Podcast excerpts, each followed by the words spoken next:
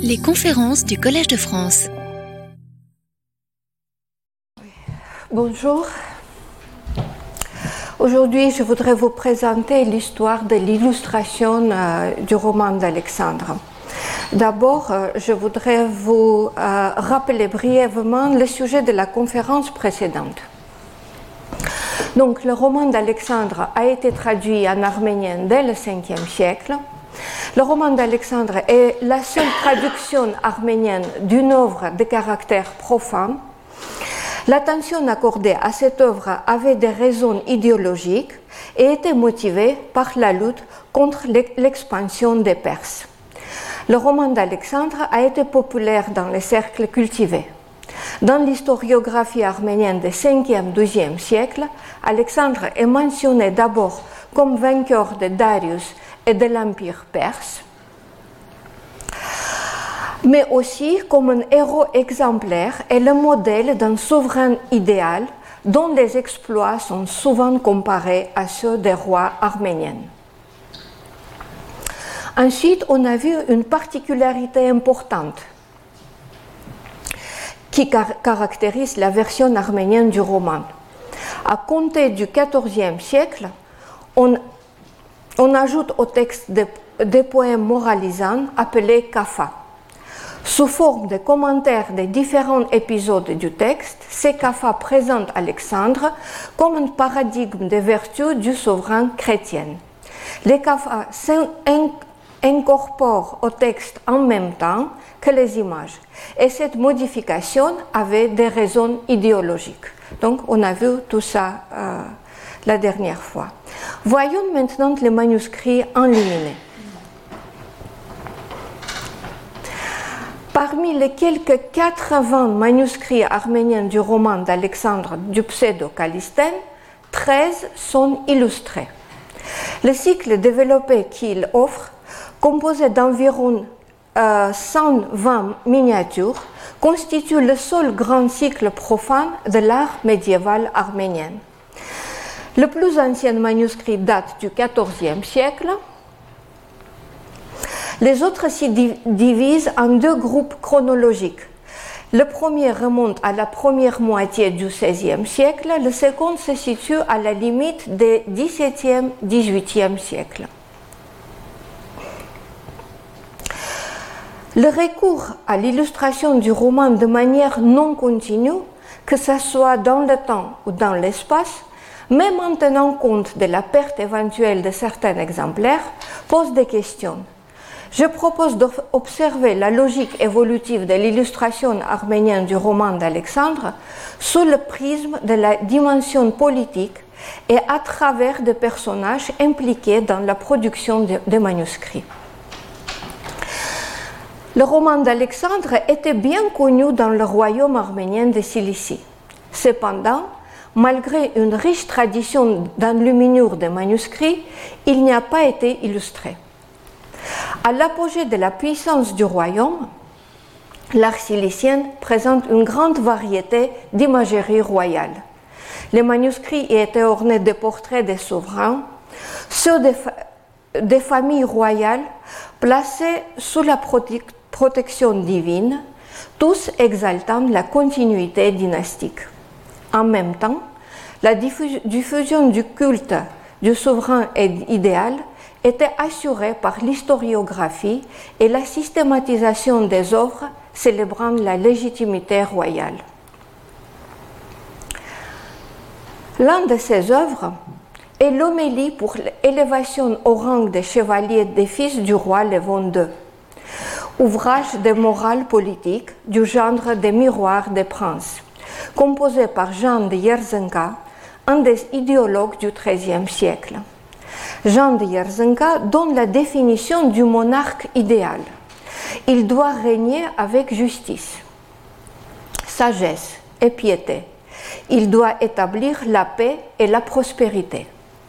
Ces vertus vont apparaître bientôt dans les CAFA commentant le roman d'Alexandre. Mais en, 1283, euh, Jean de Yerzenka se sert du pseudo-Calistène pour introduire de longues citations du roman d'Alexandre. Ici, Pour la première fois, le récit acquiert une nuance philosophique et didactique. Pour illustrer ses réflexions sur la dignité royale, Jean de Yerzenga choisit le passage où il est question de la temporalité et de la vanité de la vie. Tout est illusoire dans ce monde, car tout sera ruiné par la mort. Ces accents lyriques et peu héroïques sont probablement dus au pressentiment de la décadence prochaine du royaume arménien de Cilicie au début du XIVe siècle.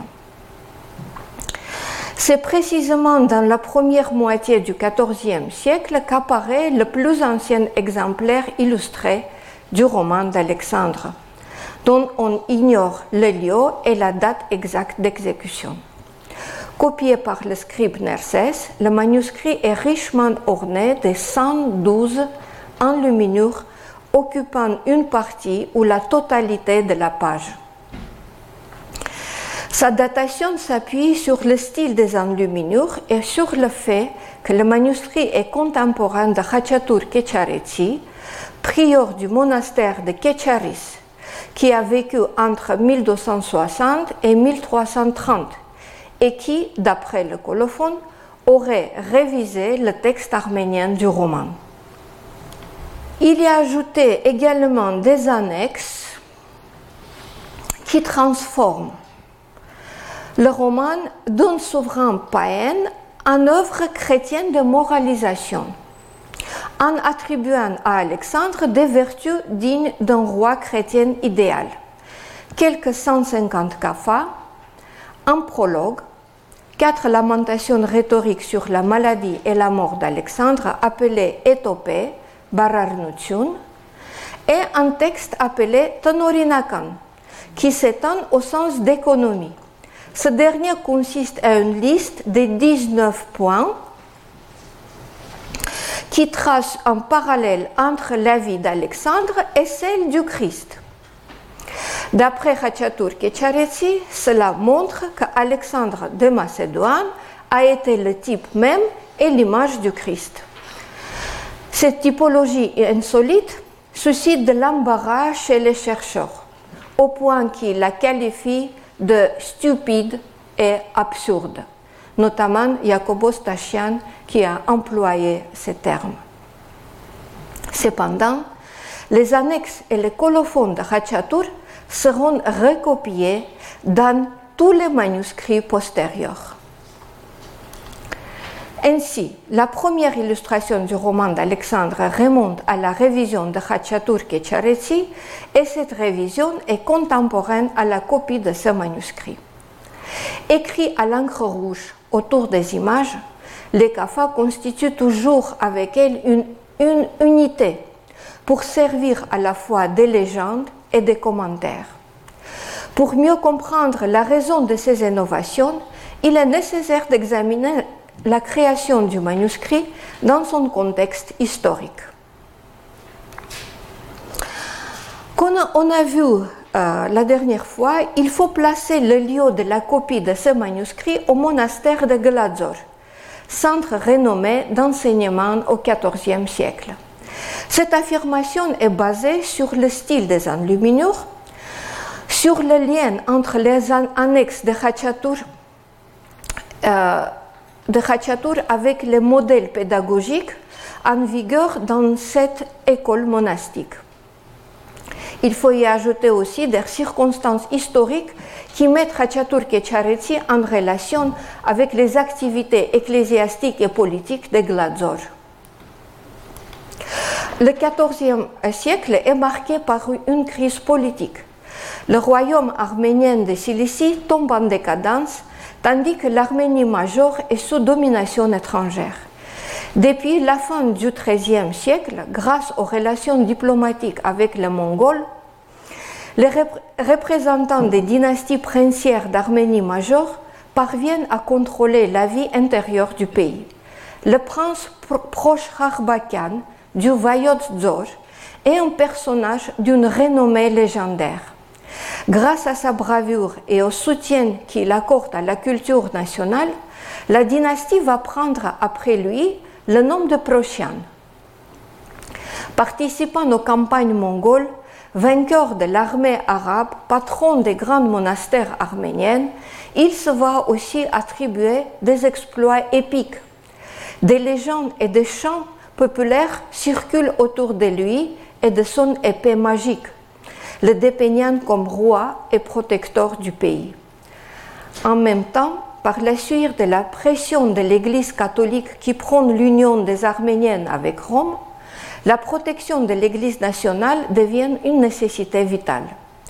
Dans les conditions de l'absence de souveraineté, les représentants des maisons princières mettent leurs terres sous la juridiction des établissements monastiques en plaçant à la tête de ces monastères un de leurs proches parents.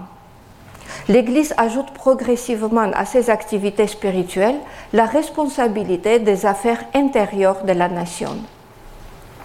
C'est précisément cette situation qu'on observe au début du XIVe siècle au monastère de Gladzor, ainsi qu'au monastère de Kecharis, dont Hachatur était le prior, établissement situé tous les deux dans le domaine de Prochian et sous leur patronage. Les activités de Gladzor sont étroitement liées à tous les événements importants relatifs à la vie spirituelle, politique et culturelle de l'Arménie.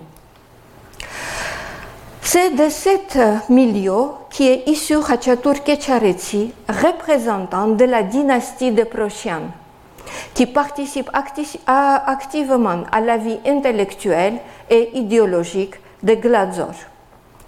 En 1295, il signe avec les autres représentants de la noblesse arménienne une pétition anti-latine composée par Stepanos Orbelian, évêque et historiographe.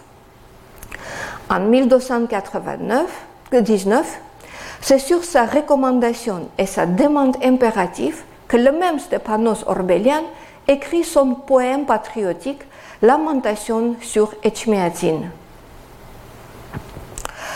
où il loue le passé de son peuple et pleure la perte de la royauté. Il dit dans son poème, Où sont les princes d'autrefois? Où sont les rois du passé? Cette lamentation représente une sorte d'étopée ou de prosopopée, puisqu'elle est prononcée au nom d'Echmiadzin, centre religieux des Arméniens où naquit le christianisme arménien. Ce genre d'étopée, on a déjà vu dans la rédaction du roman Alexandre par Hachatur Kecharetsi. Mais cette poème manifeste aussi un autre thème littéraire. Ce thème dont les phrases commencent par la question où sont? est connu dans la littérature sous le mot, sous le mot ubisunt. Ce thème a sa source dans la Bible mais elle a été également répandue dans l'Antiquité grecque-romaine. Ce thème a connu une grande diffusion au Moyen Âge lorsque l'auteur s'interroge sur la mort des grands du temps passé. En Arménie, les premiers exemples datent du Xe siècle et du début du XIe siècle, époque qui coïncide avec l'atmosphère eschatologique de l'an 1000 et la chute du royaume de Bagratide et l'invasion des Turcs seljukides. Aristakes Lastiverti, historiographe du XIe siècle, écrit dans son histoire. Où sont les trônes de nos rois Où sont les légions de leurs troupes qui étaient groupées devant eux comme des nuages? Où est notre grand et merveilleux trône pontifical? Etc. Aristakes Lastivertsi pleure la perte de la souveraineté nationale. Par la suite, ce, thème est repris dans la littérature arménienne au moment décisif de la lutte pour la survie nationale ou la libération de l'Arménie. C'est dans ce même courant que Khachatur Kecharetsi expose ses propres pensées politiques dans son célèbre poème Lamentation sur les princes, où tout en déplorant le sort de la nation soumise à une puissance étrangère, il se plaint qu'il n'existe plus de prince qui puisse guider le peuple. En énumérant les princes d'autrefois, dans l'esprit de Lubisund, Ketcharetsi déplore la disparition de ces grands seigneurs. Il chante les louanges de son ancêtre proche, ornement des cavaliers, et celui qui mettait en poussière les portes de fer, faisant allusion à ses exploits épiques. Son poème se termine par une supplication adressée au ciel pour restaurer et exalter, je cite, la couronne et le trône de notre nation arménienne jusqu'à la fin des temps. Telle était l'orientation politique et idéologique de Khachatur Kecharetsi quand il entreprit son travail sur le roman d'Alexandre. Ces kafas reflètent une idéologie royale exprimée avec des intentions didactiques, tout comme Jean de Yerzenka avait récemment procédé en Cilicie dans son homélie, alors que ces étopées sont écrites dans l'esprit de Lubisund. Son prologue résume l'image idéalisée d'Alexandre, le présentant comme porteur de vertus indispensables pour un souverain sagesse, courage, gloire et justice. Dans ces annexes, Khachatur Kecharetsi insiste sur le parallèle entre Alexandre et le Christ, roi céleste. Ces deux rois sont unis par la notion de sauveur, l'un pour le salut des hommes et l'autre comme l'image symbolique d'un souverain parfait, figure messianique dont on déplorait la perte dans les milieux politiques. C'est suivant ces parallèles que les enluminures présentent Alexandre trônant en majesté, nembé et faisant le geste de la bénédiction lors de la réception des offrandes. Ou autour de la table du banquet à Babylone, représentée selon le schéma de la scène. À gauche, vous, vous voyez le banquet euh, d'Alexandre et à droite, la scène d'un évangile exécuté à Gladzor au début du XIVe siècle. L'iconographie de la scène est propre à l'école de l'enluminure de Gladzor. On voit cette même iconographie dans le roman d'Alexandre. Ainsi, l'idéal du roi sauveur est à l'origine de ce parallèle, qui, vu à la lumière du contexte historique, ne paraît plus si absurde. Ketcharetsi note dans le prologue qu'il a travaillé pour le profit de tous les princes et rois et pour leur fournir un exemple. Ainsi, et selon cet exemple, il convient aux rois et aux chefs d'armée d'être sages et intelligents, afin qu'ils ne perdent pas la couronne et la liberté par ignorance. Les Indiominures manifestent avec évidence le désir d'une imagerie royale, à l'exemple de celle des rois ciliciennes à l'apogée de leur gloire. Créée dans les conditions de la chute de la royauté, et de, l'aspiration au rétablissement de la souveraineté, cette imagerie nourrissait le rêve de la libération nationale et elle a continué à le faire au cours des siècles suivants. On verra par la suite que les manuscrits illustrés du roman d'Alexandre apparaîtront après les différentes tentatives pour rétablir, rétablir le pouvoir politique. Après le seul manuscrit du XIVe siècle, et l'absence de copies au XVe, le XVIe siècle est représenté par une série de cinq manuscrits enluminés. C'est le catholicos Grigoris Ier d'Artamar qui reprend le sujet. Grigoris avait reçu son trône pontifical par droit héréditaire, en vigueur au Catholicosat d'Artamar depuis le XIIe siècle, selon lequel le siège pontifical d'Artamar revenait des droits aux descendants du roi Gagik Artruni, fondateur du royaume du Vaspurakan au Xe siècle. Au XVe siècle, les catholiques d'Artamar participaient activement à la vie politique du pays. il cherchait les moyens de restaurer la souveraineté et la royauté du Vaspurakan. Grâce à leur effort, en 1466, Sambat, représentant de cette maison princière, a été proclamé héritier légitime des rois Artsuni et sacré roi du Vaspurakan. Les enluminures des manuscrits témoignent de ces événements et nous présentent une imagerie royale. Dans deux rituels illustrés, on voit la scène du couronnement du roi Sambat. Les colophones des manuscrits du Vaspurakan décrivent avec enthousiasme cette tentative de restauration du glorieux passé de la maison des Artsruni. Sambat fut sacré roi, de même que son ancêtre Gagik, car depuis longtemps le peuple arménien n'avait pas eu de roi.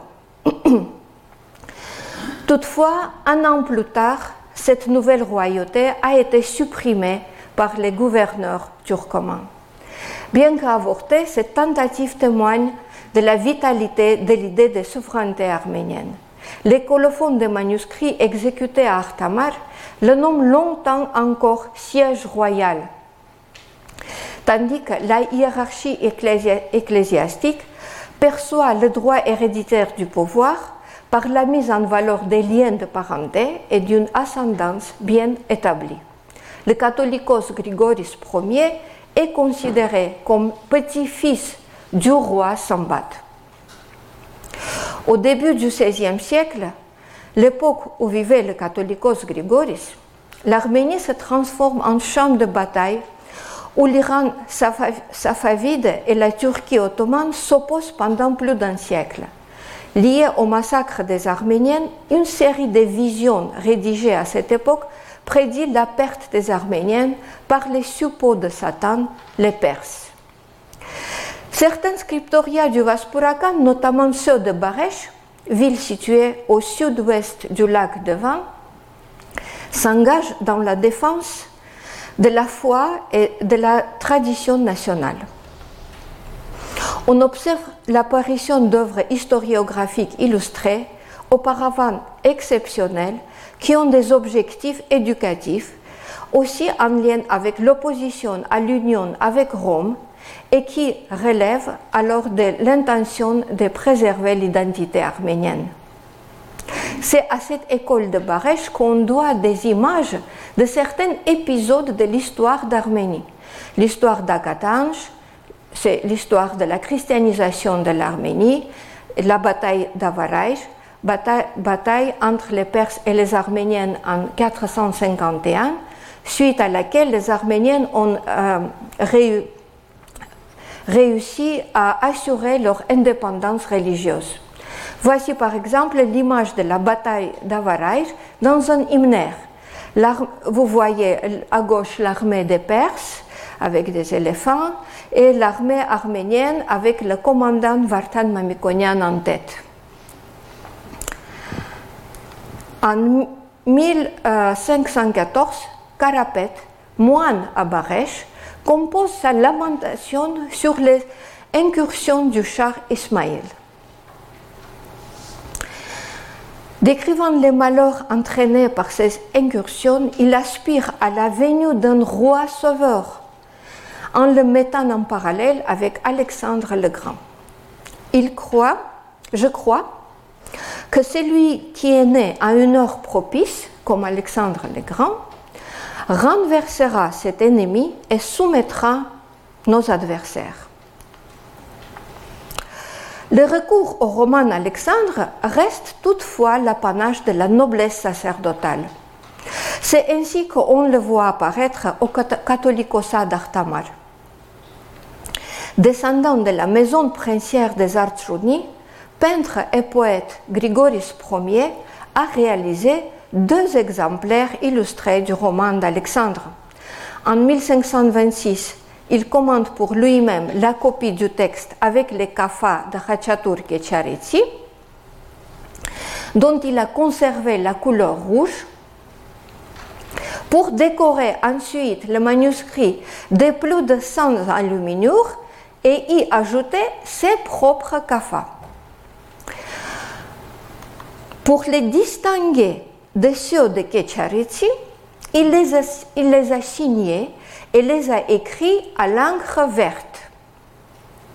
Une fois de plus, la composition des kafas coïncide avec la création d'images, confirmant la corrélation et la nécessité de cet ensemble lors de la production d'une imagerie royale. Dans ses illustrations, il introduit cette image originale des boucéphales, composée de plusieurs corps animalières et humaines. Ce procédé a été élaboré dans l'enluminure arménienne entre le XIIIe et le XVe siècle. Mais pour l'illustration du roman d'Alexandre, il a été employé pour la première fois par Grigoris Artamartsi. Plus tard, il se retrouve dans la miniature persane de l'époque safavide, des 16e-17e siècle, y compris l'illustration de l'histoire d'Alexandre le Grand, Iskandar, dans le manuscrit du Shahnameh. En 1536, euh, Grigoris reprend, ce travail en apportant de la variété au cycle illustratif. Les deux copies euh, de Grigoris se trouvent euh, dans les recueils comprenant des écrits philosophiques et didactiques et elles contiennent des annexes de Khachatur Kecharetsi ainsi que son colophone. De nouveau, l'illustration du roman d'Alexandre donne lieu à une exploitation politique et son langage symbolique permet d'assouvir la nostalgie d'une propagande royale.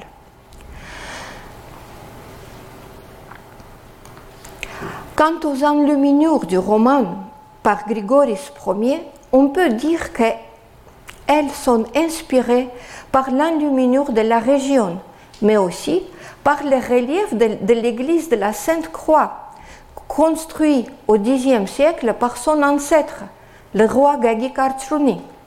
Cette église est couverte d'un décor sculpté dont la représentation manifeste des affinités stylistiques avec, les enluminures de Grigoris Artamartsi. D'ailleurs, l'histoire de la maison des Artsruni, écrite au Xe siècle par Tovma Artsruni, représentant de cette famille princière, compare à la ville d'Alexandrie les constructions du roi Gagik sur l'île d'Artamar et notamment l'église de la Sainte Croix. Les deux copies suivantes du roman d'Alexandre sont réalisées par le disciple de Grigoris Artamartsi, l'évêque Zakaria Gnunetsi, peintre et poète comme son maître.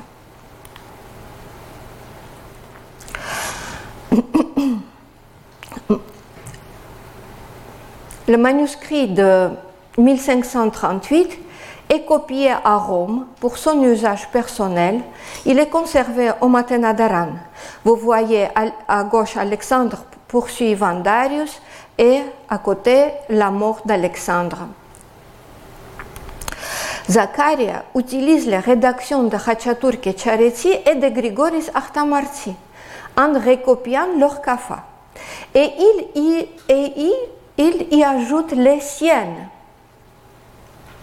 donnant ainsi une forme définitive à la version arménienne du roman d'Alexandre. Dans ces copies, chaque reprise des poèmes porte l'indication de l'auteur, à savoir Khachatur Grigoris Zakaria. Euh, voici, voici c'est Khachatur et Grigoris.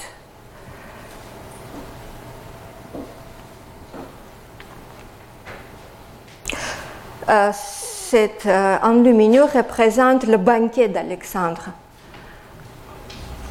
Il copie soigneusement toutes les annexes et le colophone final de Kecharetsi en y faisant ses propres ajouts. Ce qui légitime son initiative, c'est qu'il était porteur de même idée que ses prédécesseurs.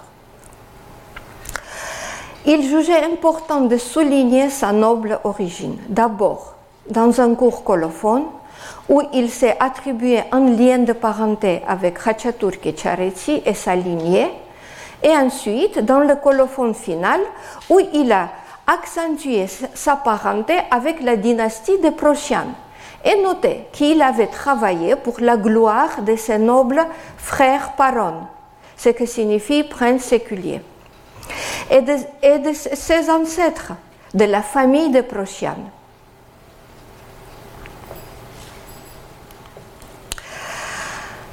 Alors, encore quelques euh, images de ce manuscrit. Euh, vous voyez Alexandre sur les bords du fleuve euh, Sidnos.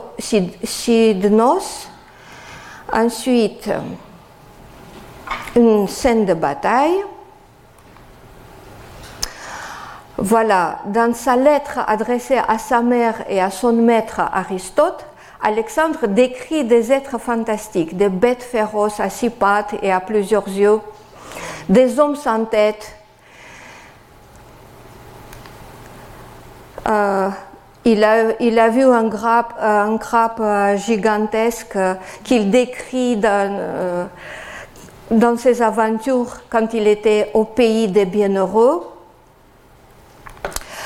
Et ça, c'est le deuxième manuscrit de Zacharia euh, qu'il a, il a exécuté en 1544 à Constantinople pour le patriarche Astvatsatur.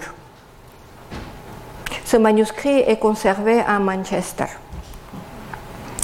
Voilà, le mage, vous voyez, le mage égyptien Nectanebo. Euh, à côté, Nectanebo et Olympias.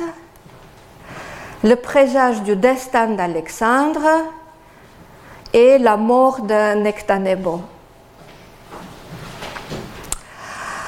Dans ce manuscrit se trouve l'image de Bucéphale représentée comme un cheval dont la figure est composée des corps animaliers et humains. On voit donc le même procédé élaboré par Grigoris Artamartsi, mais dans un style différent. On passe à un autre auteur. Le début du XVIe siècle est également marqué par une vague de littérature apocalyptique. C'est dans ce contexte qu'il faut examiner les recueils de 1535 copiés et illustrés par Hovasap Sebastati pour son propre usage, comprenant le roman d'Alexandre accompagné des kafa de ses prédécesseurs ainsi que des annexes de Hachatur Kecharitsi. Malheureusement, on ne connaît que très peu de choses sur cet érudit, hagiographe, poète, scribe et miniaturiste. Ses œuvres de caractère philosophique et didactique sont centrées sur la géographie et l'histoire nationale. Elle consiste en chronique des rois arméniennes, collection des visions eschatologiques, vie des scènes nationaux, toutes relevant euh, du pathos patriotique. Le poème sur Moucher Mamikonian, héros du IVe siècle, écrit dans, euh, dans le genre des lamentations, est incorporé au même recueil que le roman d'Alexandre et manifeste avec lui des correspondances textuelles précises lorsqu'il s'agit des descriptions des batailles contre les Perses, de la figure héroïque de Moucher Mamikonian ou de son cheval. Il avait un cheval fugueux comme lui, le repos lui était inconnu, etc. etc. À l'instar du roman d'Alexandre, le poème est doté d'enluminures où les scènes de bataille sont inspirées des illustrations du roman d'Alexandre. Ainsi, le roman d'Alexandre devient un moyen d'évocation du passé glorieux et en même temps il revêt une nuance politique spéciale de libération nationale. Le dernier groupe de manuscrits illustrés remonte à la deuxième moitié du XVIIe et au début du XVIIIe siècle. Trois manuscrits proviennent de Constantinople. Trois sont exécutés à la Nouvelle Julfa, faubourg arménien d'Isfahan, en Iran, et un manuscrit a une provenance contestée. Au XVIIe siècle, l'Arménie est partagée entre l'Empire ottoman et l'Empire perse des Safavides. Après la déportation de la population arménienne de la vallée de l'Arara en Iran, sous l'ordre de Shah Abbas Ier en 1605, une communauté très importante est fondée à la nouvelle Julfa, faubourg arménienne d'Isfahan. Les Khodia, marchands arméniens de la nouvelle Julfa, se font mécènes de la culture arménienne où l'art du livre tient un rôle prépondérant.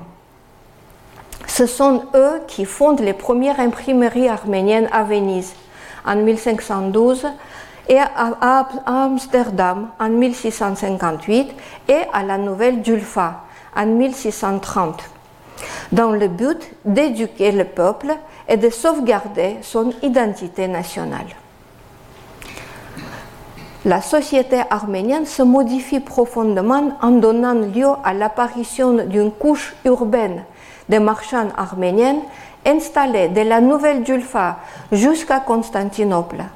Sous l'égide du patriarcat arménien, Constantinople devient le foyer culturel arménien occidental par excellence. La dernière reprise du roman d'Alexandre répond à la question qui nous intéresse, le cycle visuel d'une souveraineté idéale comme expression d'une orientation politique. Importants centres culturels, Constantinople et Isfahan sont aussi à cette époque des centres du mouvement national arménien de libération. Dans la deuxième moitié du XVIIe siècle, les revers des États iraniens et turcs nourrissent l'espoir de, de l'indépendance arménienne. L'élite ecclésiastique et séculière de la nouvelle Julfa, ainsi que celle de Constantinople, rêve de libération nationale et fonde, son attente sur une intervention, des puissances occidentales. Elle s'imagine que ce recours permettait aux, chrétiens de se soulever contre le joug musulman et de restaurer le royaume d'Arménie sous l'égide d'un monarque étranger. Après un concile secret réuni en 1677 par le catholicos de Chmiadzin Jacob Djouraïti, elle déploie des activités à Constantinople et ensuite en Occident. L'un des protagonistes de cette entreprise, un jeune noble, Israël Ori, entreprend un long périple afin d'intéresser les États européens au sort de l'Arménie. Après avoir passé six ans dans l'armée française, il plaide la cause de sa nation auprès du prince électeur du Palatinat, du pape de Rome, de l'empereur d'Autriche, du duc de Toscane. Sans succès en Europe, il se tourne vers le tsar Pierre Ier de Russie, au service duquel il conduit une mission diplomatique à Isfahan au début du XVIIIe siècle. La création des nouveaux manuscrits enluminés du roman d'Alexandre coïncide avec ce mouvement de libération nationale. L'esprit héroïque du roman inspire les combattants. Yefrem Kapansi, patriarche, de Constantinople, disciple du catholicos Jacob Djouraïti, historienne, musicienne, érudit polyglotte, mécène et surtout ardent défenseur des intérêts nationaux, devient commanditaire de deux exemplaires illustrés du roman d'Alexandre. Parmi les commanditaires des manuscrits d'Isfahan, un seul est connu, c'est Avetik Duraeti, porteur du titre de Paron, prince séculier, et d'après les colophones, homme, homme plein de sagesse et de connaissances. Le souvenir de la domination parfaite d'Alexandre correspondait le mieux possible à l'utopie d'une royauté parfaite. Avec son cycle iconographique, le roman d'Alexandre, œuvre autrefois élaborée par les partisans de l'indépendance, deviennent le symbole de la propagande de la libération nationale.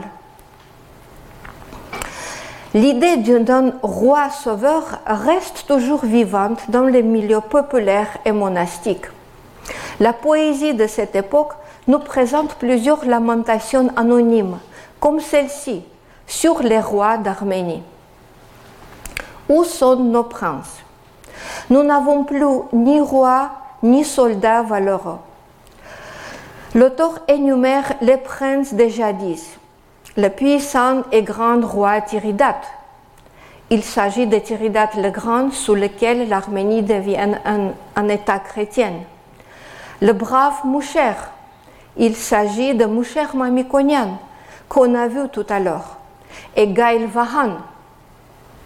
Vahan le loup, héros du 5e siècle, neveu de Vartan Mamikonian. Dans les colophons des manuscrits arméniens de cette époque, les scribes prient Dieu non seulement de protéger le trône patriarcal, mais aussi de restaurer le sceptre royal d'un roi qui guiderait le peuple arménien vers l'union et la sécurité. Il mentionne très souvent la royauté de la nation arménienne qui est altérée et invisible. Ces formules évoquant une royauté imaginaire sont si fréquentes qu'un missionnaire carmélite, Pater Philippe, ayant visité Isfahan dans les années 1620, écrit dans sa relation de voyage que les Arméniens qu'il avait rencontrés pendant son voyage avaient un roi secret. Descendant de l'ancienne race des rois arméniens et que leur patriarche l'avait sacré secrètement. Et il y a peu de personnes qui le sachent.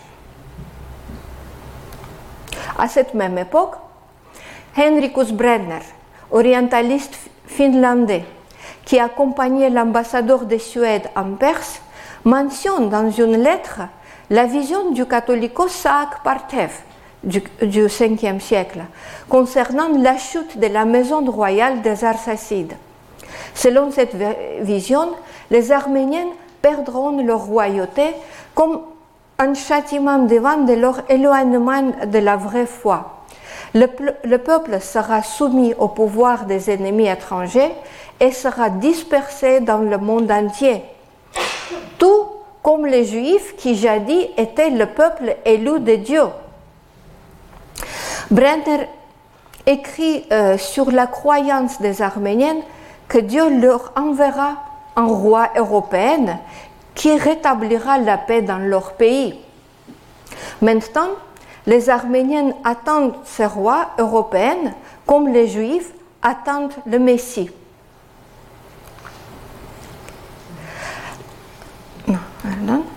La mention d'un roi sauveur venu d'Europe est sans doute due à la figure d'Israël Uri et à ses activités.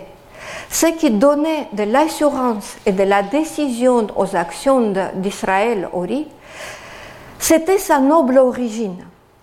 Il se proclamait descendant de la famille de Prochian, dynastie, dynastie mentionnée plus haut, et donc héritier légitime de la responsabilité des affaires de la nation. Dans sa lettre en latin adressée en 1700, 1701 à Pierre Ier, dans l'espoir de placer le salut des Arméniens et de tous les chrétiens sous la protection du tsar russe, Israël aurait exprimé le rêve des Arméniens d'avoir un roi sauveur et évoqué une prophétie à laquelle croyait son peuple.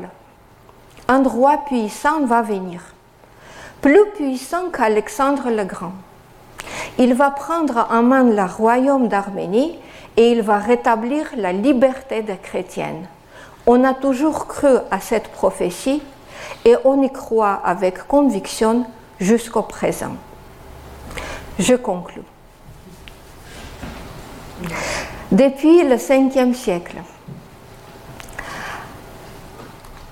après la chute du royaume arménien en 428, la fonction du personnage d'Alexandre symbole de la lutte contre le monde perse et image d'un roi idéal, répondait aux aspirations des hommes à la restauration d'une souveraineté originelle et à une domination parfaite qui apporterait la paix et la justice.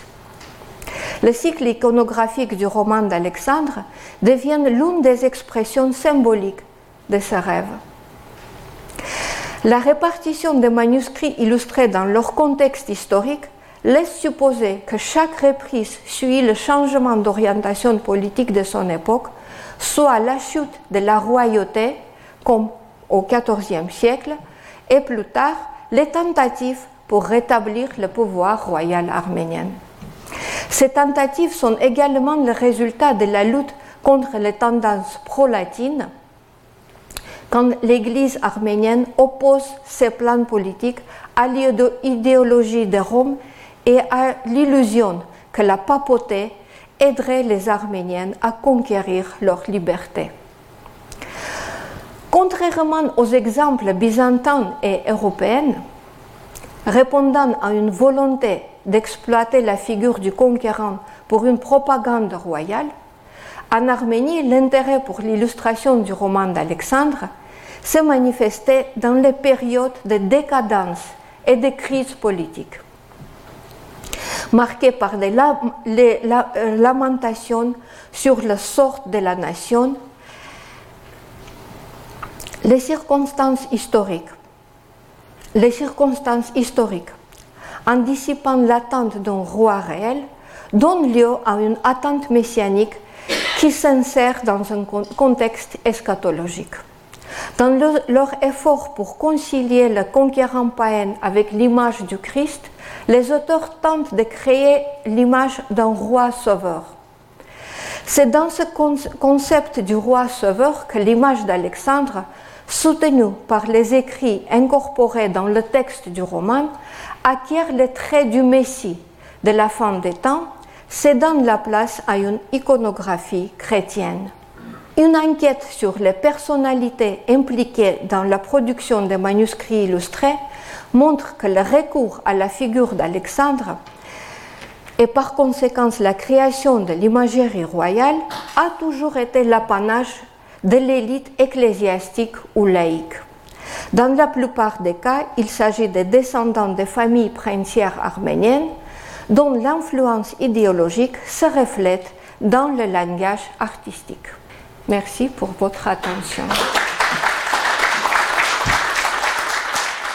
Retrouvez tous les contenus du Collège de France sur www.colège-2-france.fr.